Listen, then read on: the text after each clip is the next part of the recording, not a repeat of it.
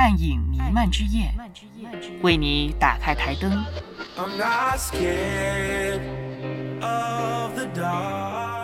聊影视，谈动漫，暗流之中仍有灯光。影漫台灯。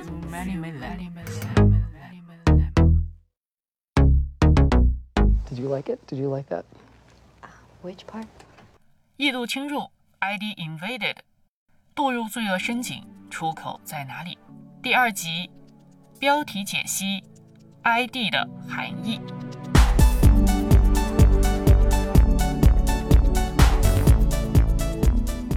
与其诅咒黑暗，不如自己发光。Hello，欢迎打开影漫台灯，我是跟你聊影视、谈动漫、一起追光的刘芳。那么今天我们会继续上一期介绍过的剧情动画《异度侵入》（ID Invaded）。今天谈到的问题或许会有一些抽象哈，比较多概念。那今天还是简单的回顾一下这个大概的主线剧情和设定。ID Invaded 是一个犯罪推理剧，故事剧情是伴随着各种连续杀人案件来展开的。主要破案的一个刑侦机构当中呢，有特殊的仪器可以捕捉到犯罪嫌疑人的杀意思想，就是杀人意念的这个思想。然后呢，就把这个杀意思想经过一个非常神秘的系统，就可以构成一个具象化的可视空间。那么由杀意思想构成的这个具象化可视空间就被称为井，水井的井。那这一个井这个空间哈，主要就是为了破案、寻找线索而存在的。那么在这个井当中呢，就是有三种角色。第一种角色呢，就是被害者加爱流，就是一个黑直长啊、白衣飘飘的一个女性哈，每次都惨死在这个井中。那第二个角色呢，就是名侦探，那主角是叫做酒井户，那后来还出现了其他的名侦探哈。第三类角色呢，就是可能存在其他的一些群众，那当然这些群众不是说每一个井里面都会有。再来说这三者都有什么样的作用？名侦探呢，它的存在就是要在不同罪犯的这个杀意粒子形成的井当中呢，去破解被害者加爱流他遇害背后的谜团，寻找这个罪犯的犯罪动机。那在这个井当中呢，群众的存在和活动呢，也会提供一些破案的线索。那由于这个井这个异度空间本身哈，它是杀人犯杀意的一种投射，就好像这个我们的晚上睡觉这个梦境一样。所以呢，井的形态呢是各式各样的，比如说有沙漠啊，或者会有一个圆形的瀑布啊，会有一个什么一直兜圈圈的一个火车轨道啊等等，这些都有哈。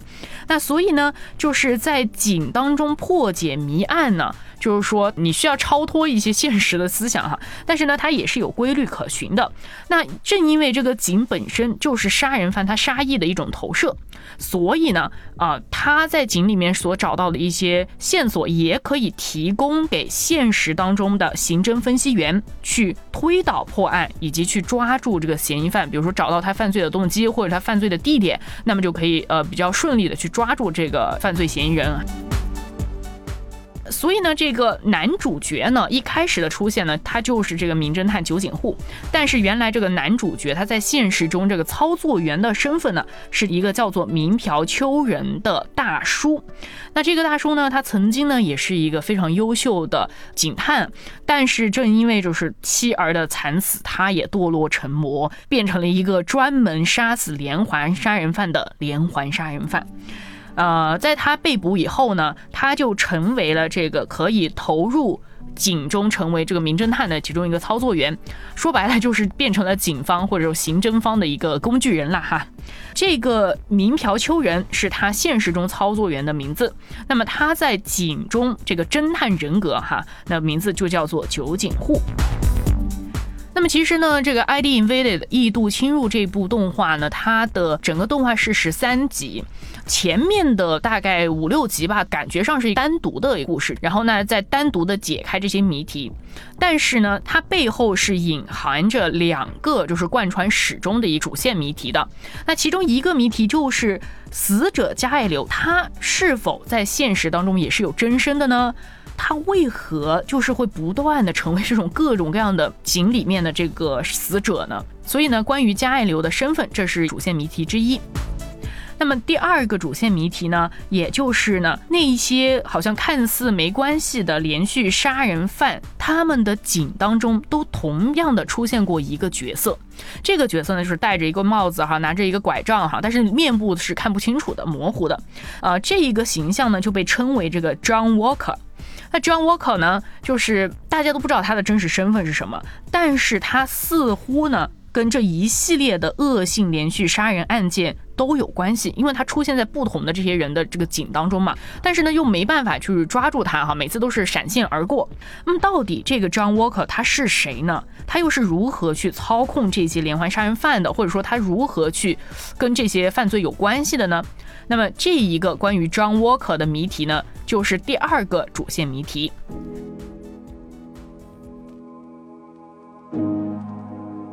好了，那大概是讲完了这个主要的设定哈。我主要是怕，嗯，没有听过上一集的呃朋友们呢，可能真的不知道这个是什么东西。那接下来呢，我们就真的是要进入比较概念化或者说解释的一个部分了。那首先呢，第一个要说的就是它的片名本身哈，其实它是没有中文或日文名的，它就是一个英文标题，就叫做 ID Invaded。那么其实这个 ID 是非常重要的一个概念或者是象征吧，在这个动画里面它也有非常多层次的含义。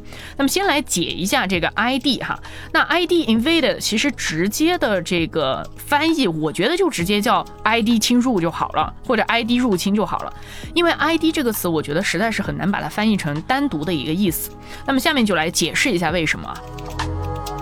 那么首先呢，这个 ID 这个呃词或者说 ID 这两个英文字母呢，在日文里面的发音叫做 ido，英文如果说读出来也是 it，但是在日文里面就是 ido。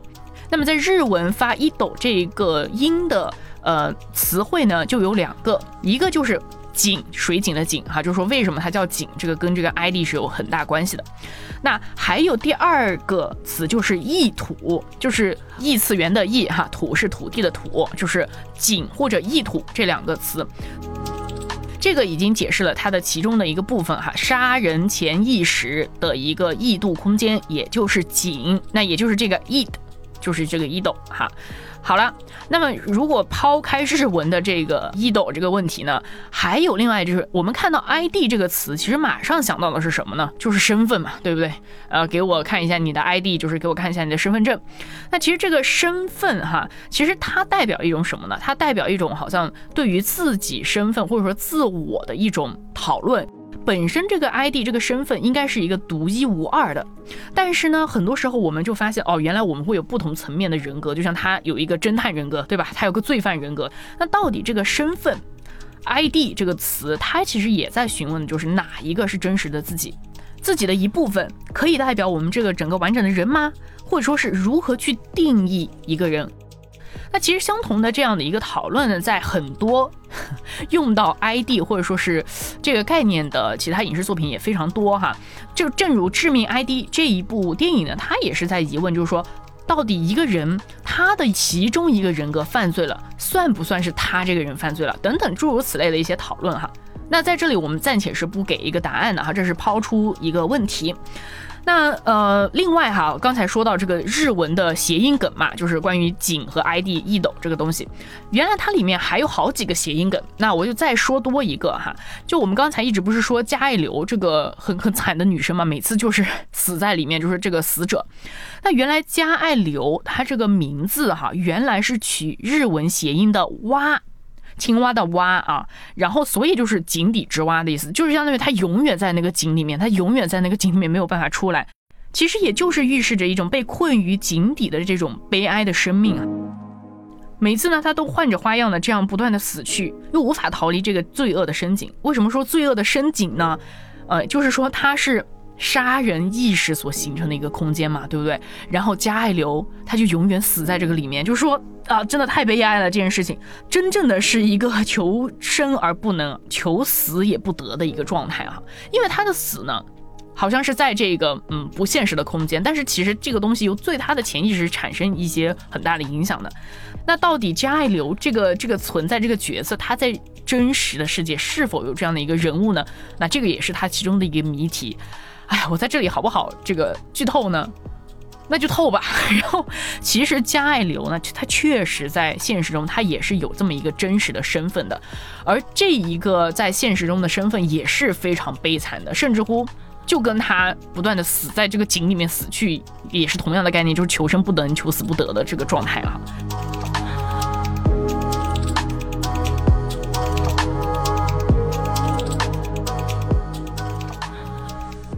那其实呢，呃，这部动画真是玩太多概念了。那呃，它特别明显的，它借鉴了非常多这个心理学、这个精神分析理论的一些运用。可能是因为我自己对心理学是有兴趣和啊稍微有一点了解哈，所以呢会在这方面做一些解读。如果没有兴趣听这部分呢，你可以直接略过。那这个就必须要说到精神分析理论，也就是弗洛伊德他当时一开始构建出来的一个对人的意识的这样的一个理解哈。在他看看来呢，这个意识和自我是有怎么样的关系呢？就是意识其实分成呃基本上是分成三种哈，就是潜意识、意识和潜意识。那意识的层面就是我们可以啊知道自己的，比如说我现在感觉到热，感觉到冷啊，我知道我现在在哪儿，我现在知道是几点钟哈，这些都是意识的层面。那么潜意识呢，其实是我们通常不能够知。道的，就比如说很多的，比如说哈，我们为什么说啊，可能潜意识里面压抑了一些什么东西这样的句子，也就是说，可能很多的情绪或者我们很很多在普通的意识层面没有办法感受到的东西，其实它是存在于我们大脑或者我们身体某一个部分里面，它是有这个记忆的，或者说它是有这个东西存在，但是我们不知道。哈，那这个潜意识呢，经常会在什么时候会可能出现浮现出来呢？也就是在梦境当中。那梦境当中呢，有一些。很奇怪的场景或者很不现实，那么这种不现实呢，或许呢就是你的潜意识潜在的潜哈，或许就是你的潜意识在告诉你某一些的信息。那呃，比如说，我觉得每一个人都体会过的其中一个就是尿床这件事情，就是说。为什么我们 在就是尿急的时候会在这个梦境里面去不断的去找厕所呢？然后你在找厕所的时候，你还可以不同的空间哦，对不对？就像《盗梦空间》里面一样，你不同的空间去转化，可能最后你实在是没有找到厕所，然后你不得不在一棵树下蹲下，然后就解决了，对不对？那所以这个空间的构造其实也是跟你的这个潜意识是非常非常关联的。那所谓的。潜意识哈，这个跟刚刚的潜意识不一样哈。我们刚才说了意识层面和潜意识层面，就是潜在的潜哈，还有潜意识。潜意识是个什么东西呢？就是前面的潜，它是介于我们的意识和潜意识中间的这个夹层。也就是说，如果说我们有时候的这个潜在的这个意识会浮上来一点，就好像是它在水水里边，它是一个深海里面的一条鱼哈，那它。呃，要到潜意识的时候，它可能会游到上面一点，什么露出个头啊，或者像一个鲸哈，一个鲸上来喘气的那一下，它可能就到了这个潜意识的这个 preconscious 的这个层面。我们是通常在什么时候感受得到呢？就是在我们，呃，在梦醒时分，也就是说我们在意识到哎自己好像在做梦，然后又还没有完全醒过来的这个时候，通常是处于一个潜意识的。呃，这样的一个一个体会哈，那呃，为什么我们经常可能醒过来以后，过一段时间，哎，我们就不记得这个梦了？但是可能在我们醒来之前，你知道自己在做梦，但是又没完全醒的时候，你你反而可以感知到哈，这个就是在这个意识、潜意识、潜意识他们在互相作用的一个状态哈。那这个其实是其中的一种理论，并不是说它就是啊绝对正确或者怎么样，它只是其中的一种来解释我们的呃一些生活啊日常的一些意识的问题哈。那另外一方面呢，它跟意识有关的还有另外一个就是自我。哎，终于要说到为什么又跟 ID 这个东西有关系了呢？那呃。在自我层面呢，就是弗洛伊德也把这个自我呢分成三个部分。那第一个部分叫做自我，就是这个自我呢，就是英文是写作 ego，就是字母 e g o 这个 ego。那还有另外两个呢，一个是叫做超我 super ego，然后还有本我。那本我这个词写出来就是 id id。那其实呢。呃，这个本我呢，就跟我们刚刚所说的潜意识这个东西是非常挂钩的。相当于说，本我它是一个比较潜在的一个状态，就是说，那更关乎于我们的这种利己的、罪性的这种原始欲望，那就在这个本我里面隐藏特别多。也就是说，如果我们的呃，就是本我中的很多的这种欲望啊，或者说是这种呃什么东西压抑的很久呢，就会积攒在我们的潜意识里边。所以就是说。ID E 的，就本我和潜意识是息息相关的。那其实我觉得在《异度入侵》这个动画里面，其实它也是在玩这个概念的，就是说它也是井这个东西，它本身就是代表。ID 嘛，代表本我或者说代表潜意识嘛，所以这些东西都是相关联的。而且在井里面，他会找到这个人最原始的一些罪性和这个恶性，它是一个人最原始的这种犯罪和杀意的这种思想所形成的。所以基本上呢，他也是非常的 在借鉴关于自我和潜意识的这个精神分析理论。好了，那最后来说一下这个 super ego 超我是个什么状态？超我呢，其实通常就是简单理解就是一个利他的原则，就是一个法律道德的这样的一个层面，就是告诉我们什么能做，什么不能做，就是一个比较社会规范化的一个框架啊，或者说是我们更好的一点，就是如何成为一个更呃所谓更好的人的一个范本哈，一个一个目标。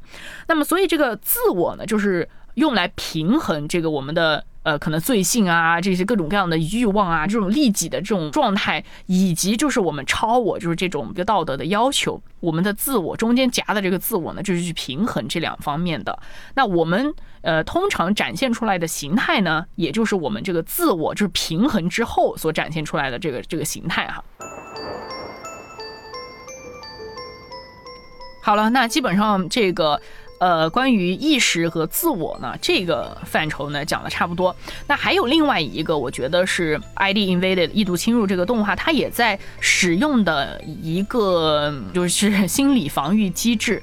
那这个也是属于精神分析学非常重要的一部分哈。那心理防卫机制其实它是有十多个类型的。那我们自己很多时候是难以察觉，甚至乎我们就是条件反射就会这样去反应、去反馈、去跟人交流等等哈，它都跟我们的心理防卫机制有。关系，那其实呢，它就是现实。我们刚刚说的这个 ego 自我和潜意识就本我这个 id 中间的一种这交互的一种机制，可以这样理解哈。那所以就是说，心理防卫机制其实是我们无意识的一种心理机制，去减少一些呃可能我们不能接受或者潜在有害的事物而带来的焦虑。呃，那过度的防御机制肯定是会导致一些心理障碍和心理疾病的。那其实。我们刚才说到的这个压抑本身，它也是一种心理防卫机制，就是为了不影响你你你自己平时的运作嘛，哈，可能你你就觉得啊好像没事，然后正常的在运作，然后你就把这个很不好的感受啊，很负面的东西呢，呃，压抑起下去，这个也是一种心理防卫机制，或者说是你你整个人把很多东西投射出来，那也是一种心理防卫机制。比如说一个人会下意识的否认自己的一些不良的一些想法、欲望啊、情感啊，把它。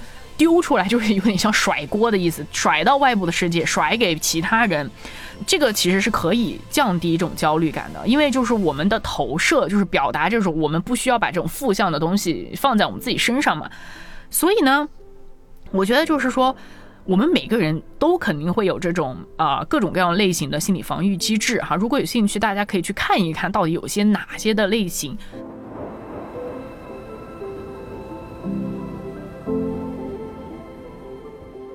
说真的，就如果说这些作品里面，他如果要讨论什么 ID 啊，要讨论什么精神分析啊，就免不了他这个画风呈现出来都是有点分裂、有点神经质的。就例如在《异度侵入》里面，几个主要的角色其实都存在非常多分裂，以及就是极端的一种心理防卫的，嗯，这种扭曲的体现啊。我觉得作者真的是对这些角色太残忍了。就我们来说这个主角明条秋人哈。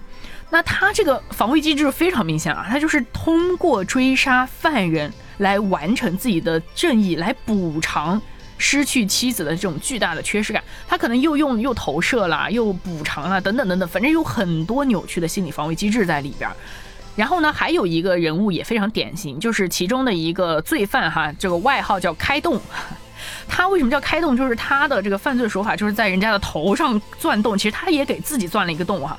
那其实为什么他这个动机是什么呢？原来他是想要逃避掉自己这个非常严重的一个强迫症，就他觉得他没有办法忍受这种强迫症带来的痛苦，所以他就在自己头上钻了一个洞。啊，于是，在他就最终的结局呢，当然这个角色来说还算是比较好的一个结局，就是他当他最终接受了自己的某一种缺失，也是一种完整的时候，那他的生命呢也才得以这个释然的离开啊。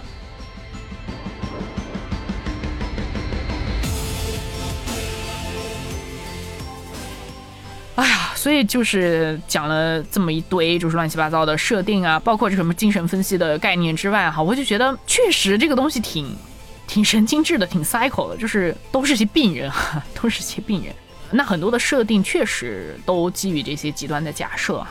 那除了这些很概念化的东西以外呢，这个作品它另外想要呈现的一方面就是逻辑推理这个层面，也就是说呢，它的对象是针对一些啊侦探小说的爱好者啊。那如果说对这方面的呃有兴趣的朋友们呢，可能在看的时候会有更多的乐趣和发现。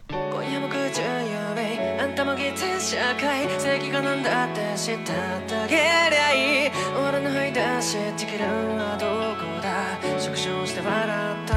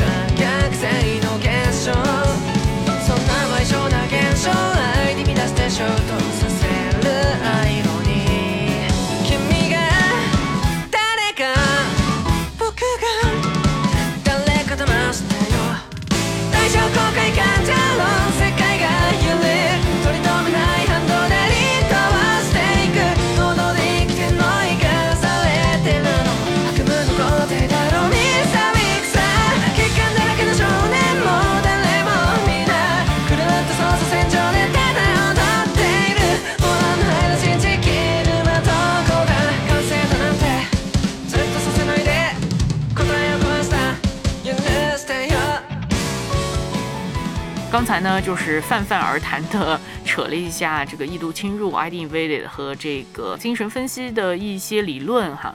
那呃，可能我觉得我说到了这个什么本我 ID 就是 id 超我 super ego 和自我 ego 这三个东西，以及什么潜意识那些就有点乱哈。那现在就不如具体的来讲一讲。那就用主角这个民朴秋人做例子来说吧。那民朴的杀人魔这个人格，哈，其实他还有另外一个外号，就是被他们警方所起的外号，他叫逼迫哈。那这个杀人魔人格就是像他的本我，就是义的啊。本我里面因为有很多的这个利己主义、自私哈、愤怒啊、仇恨呐，然后杀意啊，这些都是本我当中的原始冲动。那么，呃，他的比较善良正直且遵循利他原则的名侦探人格酒井户呢，就相当于是民朴的超我。现实当中啊，我们说这个中年阴沉大叔民朴秋人呢，也就是通常展现出来的这个自我。那这个自我 ego 呢，就是用来平衡自己的魔性这个 id 和善心哈 super ego。不过很无奈的就是呢，这个平衡时常是 fail 的，就是时常是失败的哈。那现实当中的民朴呢，实在是无法抵挡自己罪恶当中那种无法控制的杀意，那最终呢就堕入这个罪恶深渊了。那后来呢，虽然即使被关在监狱中，他也还是保存着有善意的一面哈，不然的话，他这个名侦探人格酒井户也无法生成嘛。但是呢，他仍然也是收敛不了自己的那种杀意的哈，甚至是用语言就杀死了隔壁新来的一个狱友啊。那当然，我觉得在这个动画里面，不管是人物也好，剧情也好，它都是在夸张的手法来表现。嗯，我们常常与自己的欲望、自私以及善意、道德呢在征战哈，每个人都有这样的体验了。那就想问的是，我们不是有一句呃流行语叫做？越自律越自由嘛，对吧？那到底我们自律这个东西能够解决这些问题吗？或许说你可以自律到，就是我今天吃饭少吃一点啊，或者我锻炼身体啊，这种层面我觉得还是可以的哈。但是如果说是这种，呃，比如说像异毒侵入这种讨论的罪恶和呃所谓的道德这种之间的这种平衡，我觉得并不是一个自律就可以解决的问题。那所谓的自律其实也就是我们所说的靠自我就是 ego 中间的这个平衡嘛。但是呢呃在成长的过程中我们就会发现其实呢这个自我比我们想象中的更为脆弱。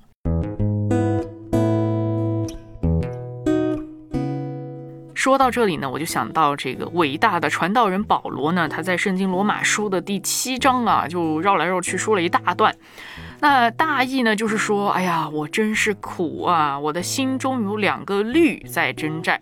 这个律呢，就是呃呃法律的律哈。那这个律他想说的是啥呢？你看啊，我大概给你读一下哈，就是他说。因为我所做的，我自己不明白；我所愿意的，我并不做；我所恨恶的，我倒去做。即使这样，就不是我做的，乃是住在我里头的罪做的。我也知道，在我里头，就是我肉体之中没有良善，因为立志为善由得我，只是行出来由不得我。故此，我所愿意的善，我反而不做；我所不愿意的恶，我倒去做。我觉得有个律，就是我愿意为善的时候。便有恶与我同在，因为按着我里面的意思，我就是喜欢神的律。但我觉得肢体中有另外一个律和我心中的律交战，把我掳去，叫我服从那肢体中犯罪的律。我真是苦啊！谁能救我脱离这取死的身体呢？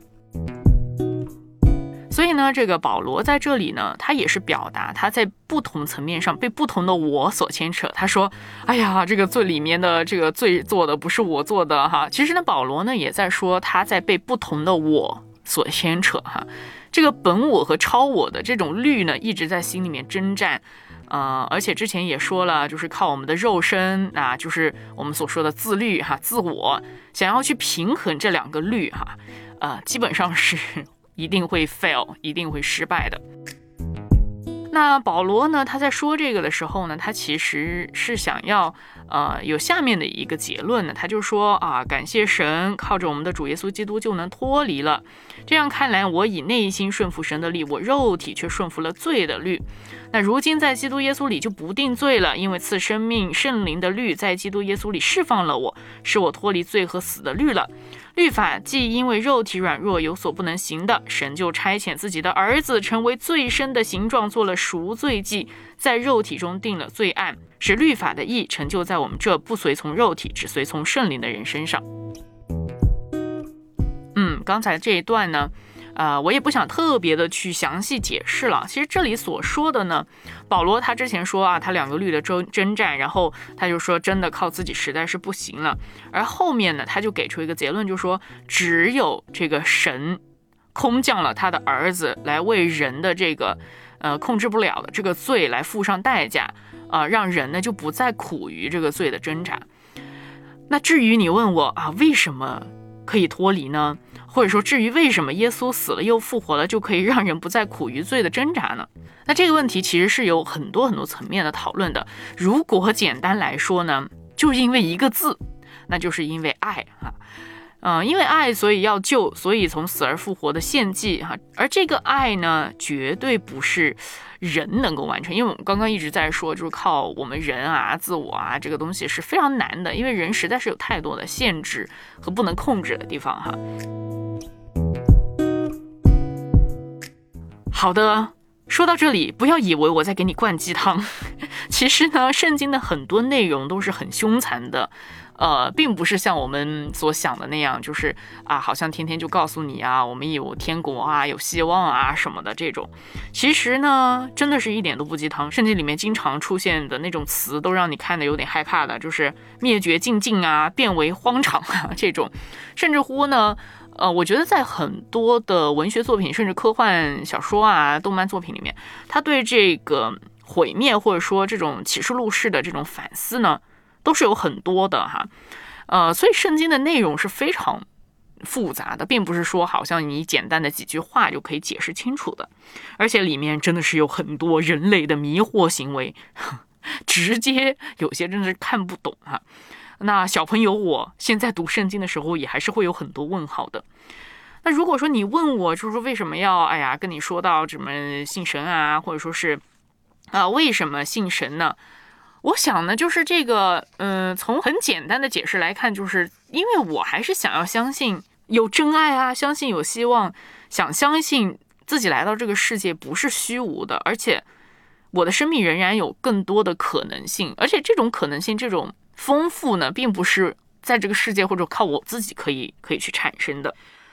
啊，所以呢，这绝对不是说是想要给你灌鸡汤，就比如说像诸如啊，我要告诉你要爱自己啊，要 follow your heart，跟随己心啊，那一种自我满足式的，嗯，甚至有一点点自欺欺人式的那种毒鸡汤哈。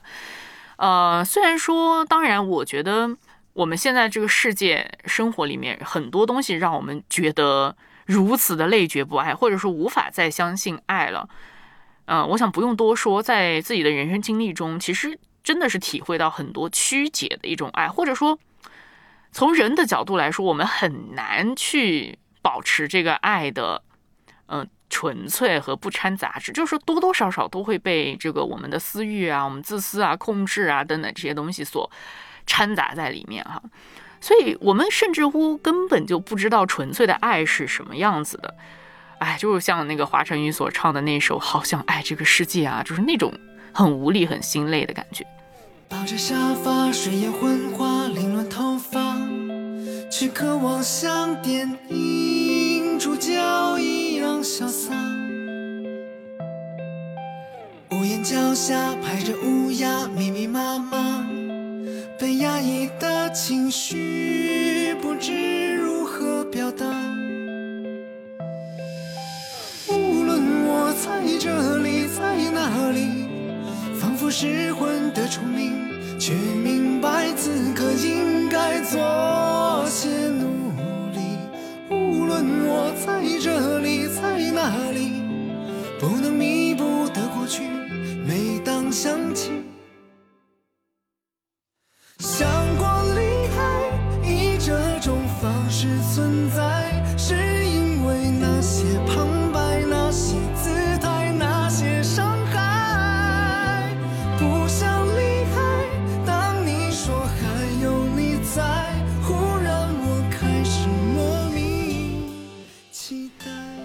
好的，嗯，本来是讲异度侵入哈，好像是有点跑题了。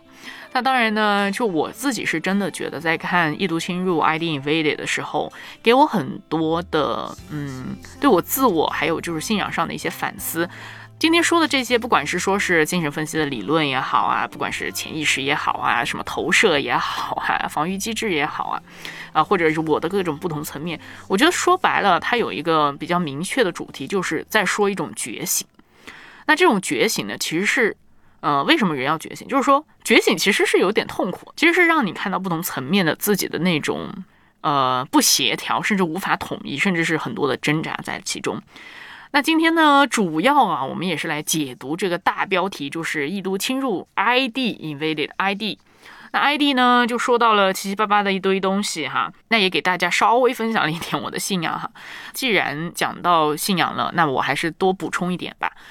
其实我觉得真实的信仰是非常的丰富的，它不只是一些好像干巴巴的神学理论和框架，例如什么可能大家爱读一些哲学啊，或者说是各种甚至百科的时候呢，就会知道什么创造论啊、目的论啊、宿命论啊啊什么什么因果论啊，一堆各种各种的论哈。那所谓的信仰哈，绝对不是这些各种理论的框架，信仰绝对是超越这些用有限语言总结出来的条条框框的。那如果说你有兴趣想要聊一聊各种的论哈，或者对于刘芳的信仰有一些好奇和疑问，甚至说是非常的不同意什么的，都欢迎来跟我讨论哈。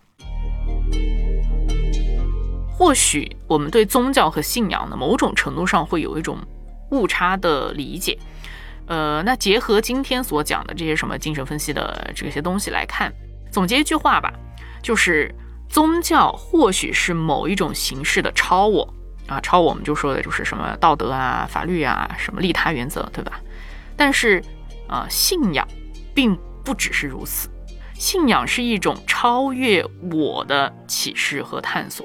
就是说，信仰的层面已经不在这三个我里面打转了。当然，就是说宗教的一些条框啊、律法等等，这些都还是可能在超我这个范畴。但是信仰跟宗教是不同的。真正的信仰是超越我的这个层面的。好了，那这个又留下了一个非常抽象的东西哈。那下一回呢，异度侵入我还会再讲一集。那下面的一集呢，我就会呃根据剧情以及它十三集的部分的单集小标题来讨论。非常感谢你收听今天的影漫台灯，我是刘芳，我们下回见。Just as I am, you welcome